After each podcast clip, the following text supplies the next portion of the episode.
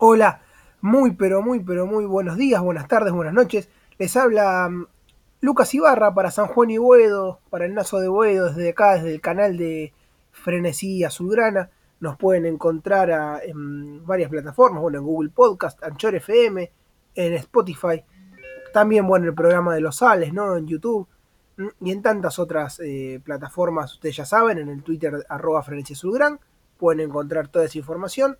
Y en arroba el nazo de huevo, todo lo que es deportes federados, los minutos a minutos de los partidos eh, y mucho más también, efemérides, partidos históricos.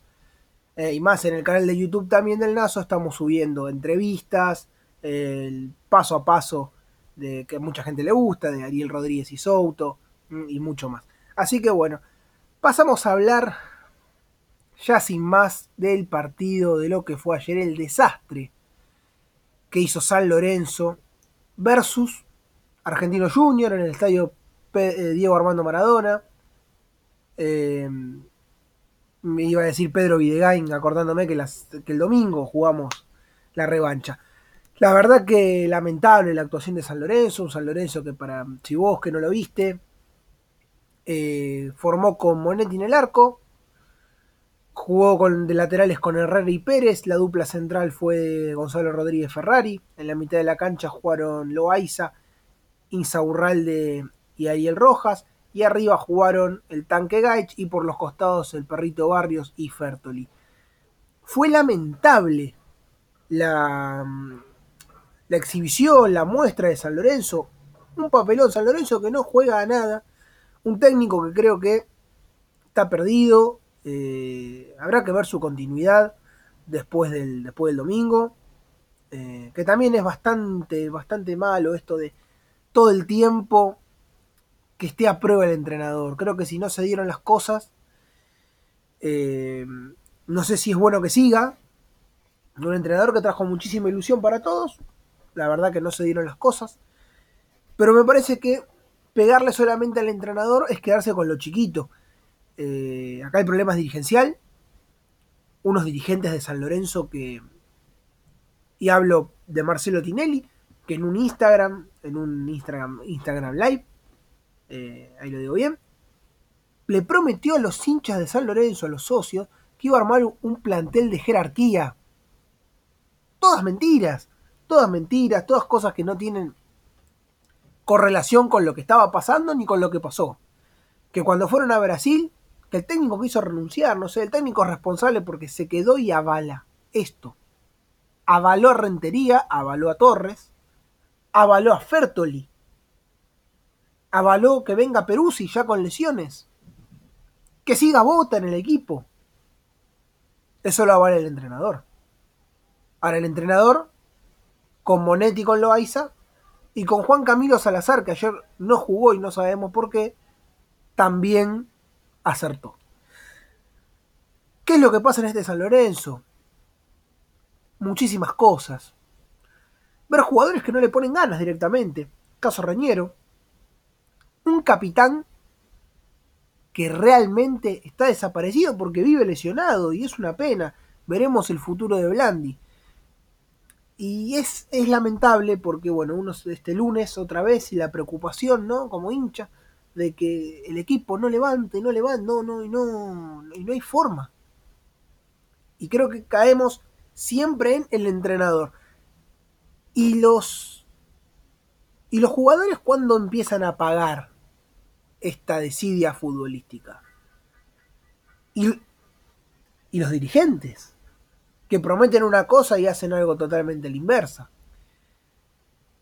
Hay muchísimas cosas para reflexionar en el mundo San Lorenzo. También a mí me gustaría decir que en todo este descontrol dirigencial, institucional, donde San Lorenzo tiene deudas y además hay un silencio que no se entiende y entre los partidarios nos peleamos y San Lorenzo no gana y el técnico ganó 1 de 18 en competencias locales, pero también pasó después de después de 22 años, 22, 23 años pasó San Lorenzo a, a la segunda fase de la Copa Libertadores en el anteúltimo partido, faltando una fecha. donde tuvo un rendimiento del equipo diferente en esos primeros cuatro partidos a los del torneo, no así el partido con Junior. Y entre todo este lío, entre todo este, este bolonqui, tenés la vuelta a Boedo, que es un tema importante para el presente y futuro de San Lorenzo. Y un tema para alegrarnos.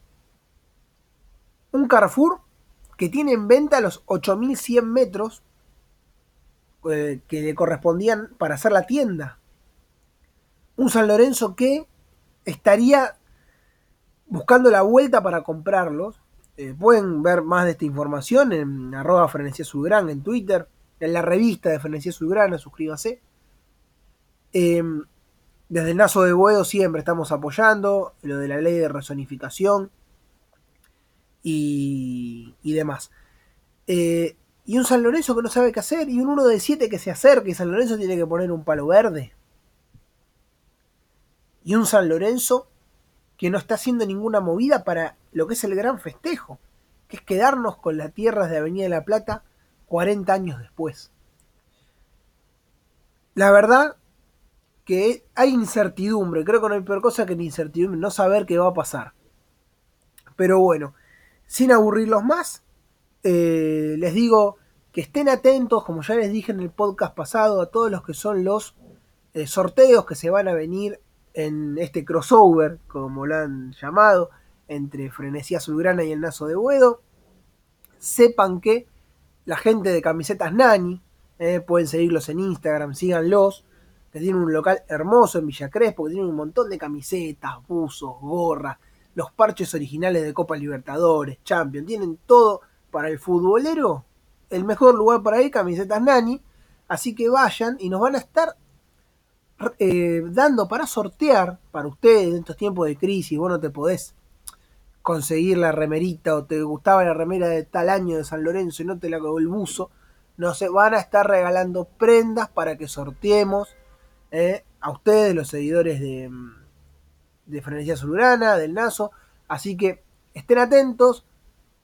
Vamos a poner las condiciones de los sorteos próximamente y por ahí tener la suerte, eh, chica, chico, de ganarse una prenda eh, para regalar, para tener, que en estos tiempos viene bastante bien. Así que sin aburrirlos más, les mando un abrazo grande a todos, aguante San Lorenzo y chau.